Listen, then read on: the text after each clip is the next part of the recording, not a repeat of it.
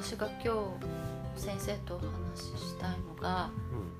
病気じゃない病気についてです、うんうん、この2年間、うん、診療してて、うん、それがすごい落とし穴で、うん、でもそれに気づかなかったら、死んじゃってたっていうのが何件もあったので、それについて話したいんですけど、はい、なんか具体的な例を。まず1個言ったら、子牛が具合悪いって言って、行ったらすごいなんか痩せてもないし、うん、ちゃんとムチムチした子牛がただ立てなくなってて、うん、熱もないし、便も正常だし、特に本当に身体検査で異常がなくて、大体子牛で立てないって言ったら下痢とか風邪とか熱とかそういう基本的なことの異常が何にも見つからないのにただ牛が立てないというか、でもぐったりしてて、様子がおかしくて、1個は気づいたのはなんとなく脱水はしてるかなと思ったのは逆に便がすっごい硬か硬いというか、だったんですけど、まあ、その要するにまあ具合が悪いという主訴だっでよくある病気の全てに当てはまらなくてただ元気がないと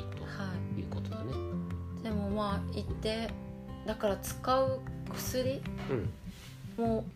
その別に熱も出てないし感染症もだけど、うん、まあ初診だから基本の治療をして、うん、まあ脱水気味だったから点滴もして帰ってきてでも次の日行っても変わらないでもどんどん元気がなくなってて、うん、で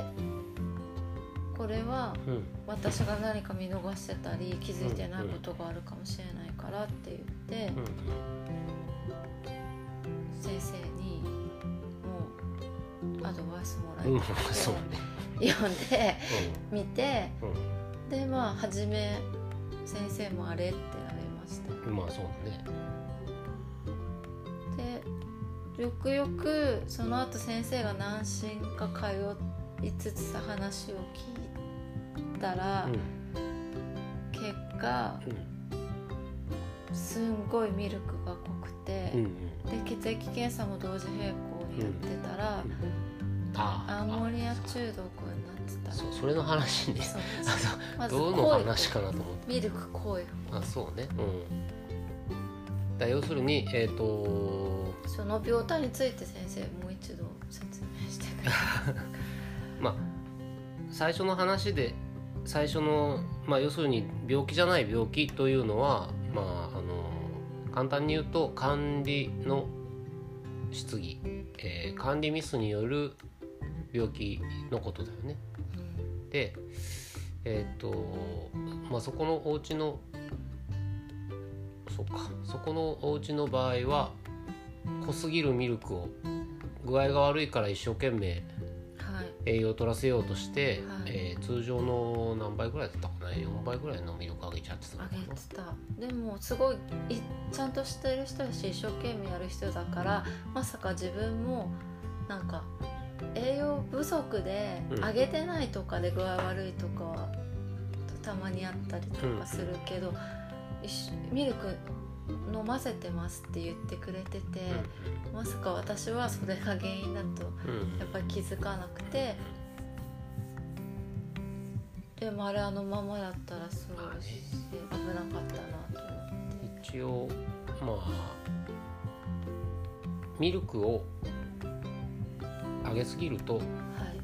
あげすぎるというかまあ、粉ミルクはそもそも水分抜いてあるから、まあ、どれくらいの水で溶かしてやるかなんだけども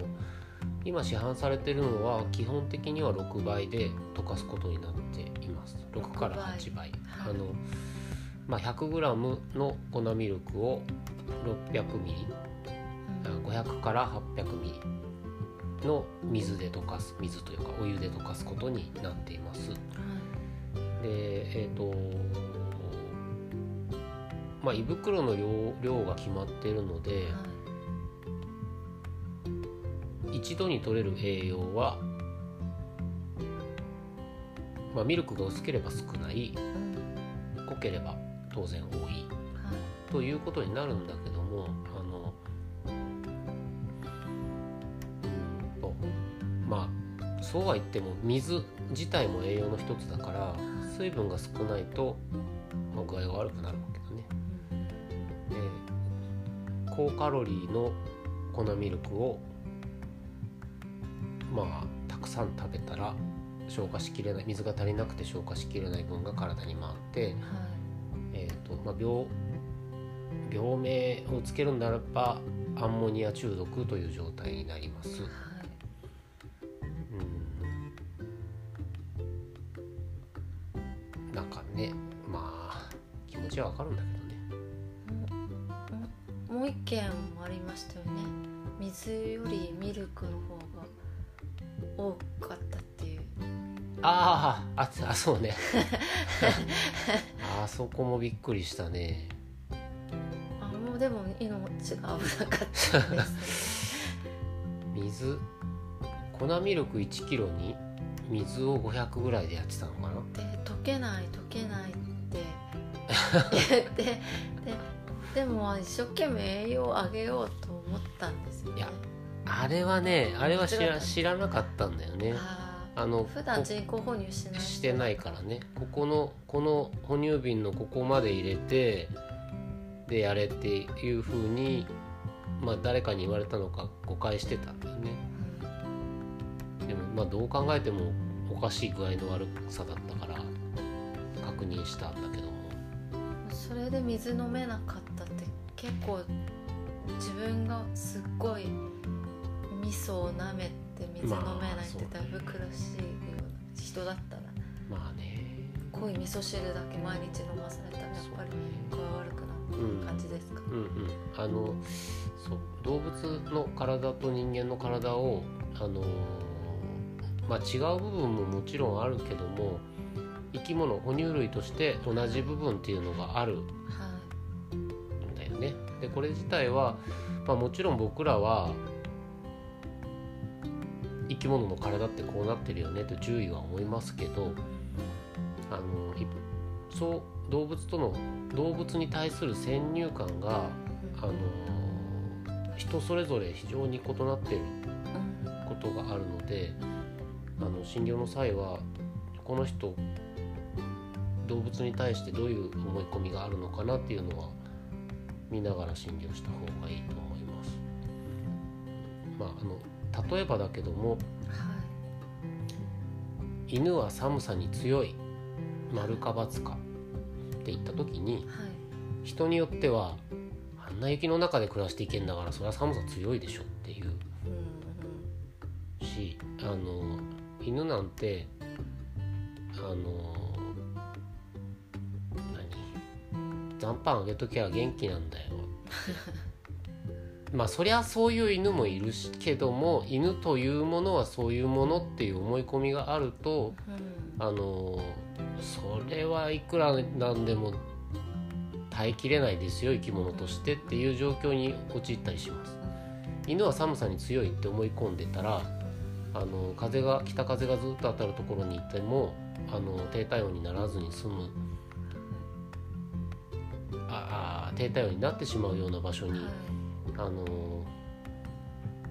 置いてあることがあるんだけど、まあ、例えば1 0キロの犬がね体温下げずにいられる限界っていうものがありますよやっぱり。ずっとそれを38度に温めとかなきゃいけないとしたら、まあ、あの10リットルのお湯が冷めるまでの時間考えてみたらそれをずっと温めるだけのエネルギーを投入し続けないと当然勝手に冷めていくのも物理の法則ですからまああの大枠動物の性質って寒さに強い弱いとかこれくらいまでの衛生状態に耐えられる耐えきれないっていうのはありますがありますが物理法則には逆らえないので、あのまあそういう思い込みがあるとさっき言ったみたいなあのえっ、ー、と管理の間違いが発生することがあります。あで逆逆に思い込みがなくて何にもわからない場合、はい、あのミルクの濃さってどんなもんなんだろうってでも同じ生き物だからこんなもんだよねって考えられる人はいいんだけど全く異次元の生物で自分が食べたことのないご飯を食べていて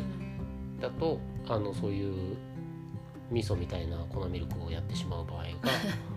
あります。逆もありましたもんね。あのすっごい薄いミルクを。あ薄いミルクね。あのそれは本当に 2, 2リットル飲ませたよって言って、うん、のにどんどん拳が弱弱ってい弱っていって なんでそんなミルク飲ませてくれてるのにとかよくよく聞いたら大きな哺乳瓶にスプーン3杯でミルク味の水を大量にあげたとか、あとさっきの先生のでも思い込みっていうのであれば、まあ、ヤギの話してもいいです今ここは南の島だから、うん、ヤギの子ヤギが低体温になるわけ。ないっていうのも結構思い込みで、でも風がすごい強いと、冬結構体感温度が下がるし小ヤギはまた大きさとかさっき言ってた先生の,、ね、あの体温調節機能が違ってで私長野でヤギの研修受けたけど長野はマイナス何度になっても逆にあそこで大丈夫なんだからまさか十何度あるこの島で低体温なんて起こるのかなと思ったけど全然起こったりしますよね。栄養状態とか。ね、でもそれもね喋っときながら自分でもわからない時もあるよね。はい、思い込みでとか、ね、でもそのミルクも今こうやって話すと簡単だけど自分も普段子牛の診療で病気ありきで呼ばれてる感じがして、一生懸命病気探そうとするけど、結局あれ？これも普通これも普通これも普通でなんでだろうってなって、やっと分かったり私はまだあの診療始めたばっかりなのする時もあるから思い込みって自分は、まあ、獣医だからゆえに病気探ししないようにしないと番難しいところだと思います。この正常である生き物が生きていく中で正常であること。ご飯を食べてうんちと執行してで息をして心臓を動かしてそのために必要なものはねあの水だったり温度だったり太陽の光だったり、まああの濡れていない環境であったり、まあ、そういう体の仕組みとしてこれがこのぐらいまでしか耐えられないよっていうのを診療の初めの頃は特に見落としがちだからまああの気をつけて、まあ、若い獣医さんには大体気をつけてねって言うんだけど。あれもそうです。よねあの床が冷たいって、うんでも酔っ払って床で寝たら夜中寒ってなる よね。あの温度が、まあ普通の温度でも、だから拳がちょっと具合悪い時敷草やっぱまず上に何かかけるより、先生下に引くのを勧めてて、なおかつもっと風あ冬になると今住んでるこの島は風が強くて寒くなるから、さらに防いでほしかったら風をよけるっていうことになって、別にあったかくするというよりはちゃんと下からの冷気とそうねあのが大事なんですよね。そうです。あの空気の熱伝導率よりもあの固体の熱の伝導率の方が高いのでまあ説明されれば分かると今言った通り、はい、あのアスファルトに酔っ払って寝たら非常に寒いです。だけどこれに段ボールを敷いて寝たら、はい、意外と耐えられる、朝まで朝。っていうことだね。だから空気よりもあの下に断熱材を敷いてあげると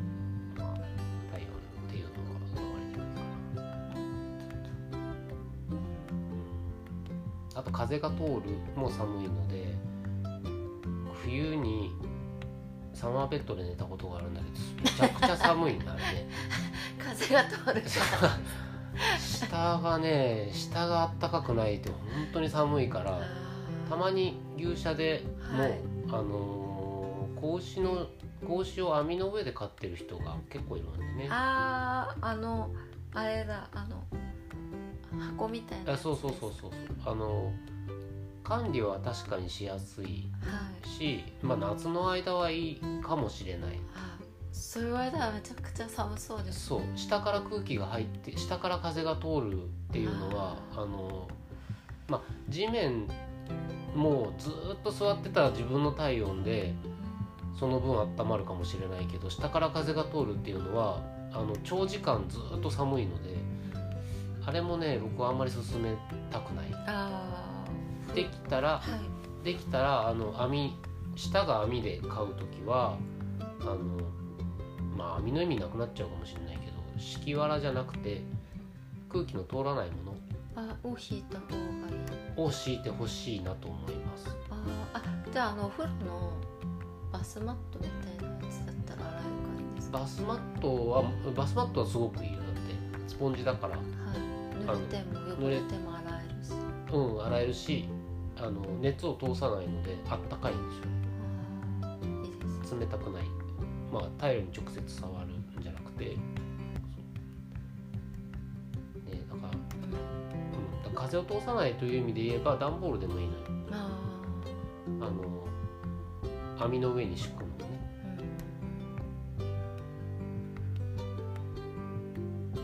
コンクリートに敷くんだったらバスマットがいい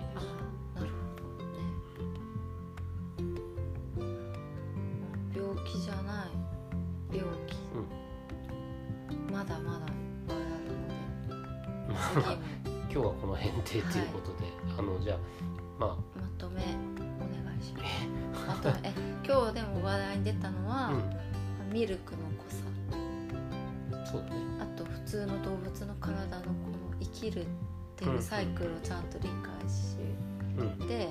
そしたらおかしさに気づけるかもしれない。そうだね。まあちょっと難しいかもしれんから簡単に言うと自分だったら大丈夫かなって思って この濃いミルクで。この濃いミルク自分だったら生きていけるだろうか。あとミルクフレーバー、うん、そうそう。この水だけ飲んで水、うん、とかこの寒さ耐えられるだろうか。あの牛だろうが人だろうが犬だろうがその辺はあの意外と一緒だから、うん、ヤギも。ヤギもね。体格の違いはあそうか。まとめようと思ったけどこれだけ言っとこう。あの体積が小さいほど冷めやすいです。あじゃあ小ヤギとめちゃくちゃ大きいオスヤギだったら小ヤギの方が冷めやすいし子牛とお母さん牛だったら子牛の方がとか。そうそうそうチワワとゴールデンレトリバーだったらチワワ。そうそうそうそう。あのーコーヒーカップに入れたお湯が何分で冷たくなりますか？と200リットルのお風呂に溜めたお湯が何分で冷たくなりますか？違う。って言ったらコーヒーま大体まあ少し風でふーって冷ましたらまあ飲めるぐらいの温度にはなるでしょ、はい、5分ぐらいでね、はい、でもお風呂はまあ夕方入れたら23時間はそのまま冷めずにいるよね、うん、きっとね。だそういう体積によって冷めやすさが違うのであのちっちゃいほど冷たいのには弱いです。でちっちゃくて栄養がうまく行き渡らなければ熱源がないので低体温にはなりやすいです。うん、だ。からあの自分だったらって言ったけども、はい、自分は体重6 0キロ。仮によ、は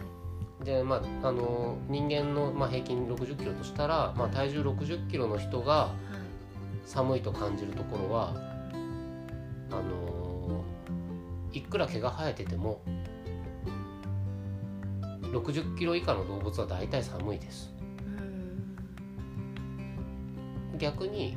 牛みたいに、えーと、牛の制御400キロあると、はい、まあ、比較的寒さには人間より強いかもしれない。これはもう物理的な意味でね、はい、ついでに言うとお腹の中で発酵してるのであ牛は、ね、牛はね発酵熱があるからもうちょっと寒さに強いですかそうですそう、まあ、その代わり体がでかくて冷めにくい上に体の中に熱源を持っているので暑さには弱いです。まあ熱中症。熱中症になりやすいね。まあ構造ちょっとそういうそれぞれの構造はあるけども、まあ、に自分と似たような環境だったらどれくらいまで耐えられるのかなと思って管理するといいかなと思います。は思い込みですよね。うん、まあ、飼い主さんもだけど、まあ、獣医さんも、ね、あのフラットに見て、はい、見ないといけないなってことは、はい、今日先生とお話ししてよくわかりました。はい、どうもありがとうございます。せっかくなので記事で、ミルクの濃さについては、はい、書いた方がいいね。まとめておきます。はい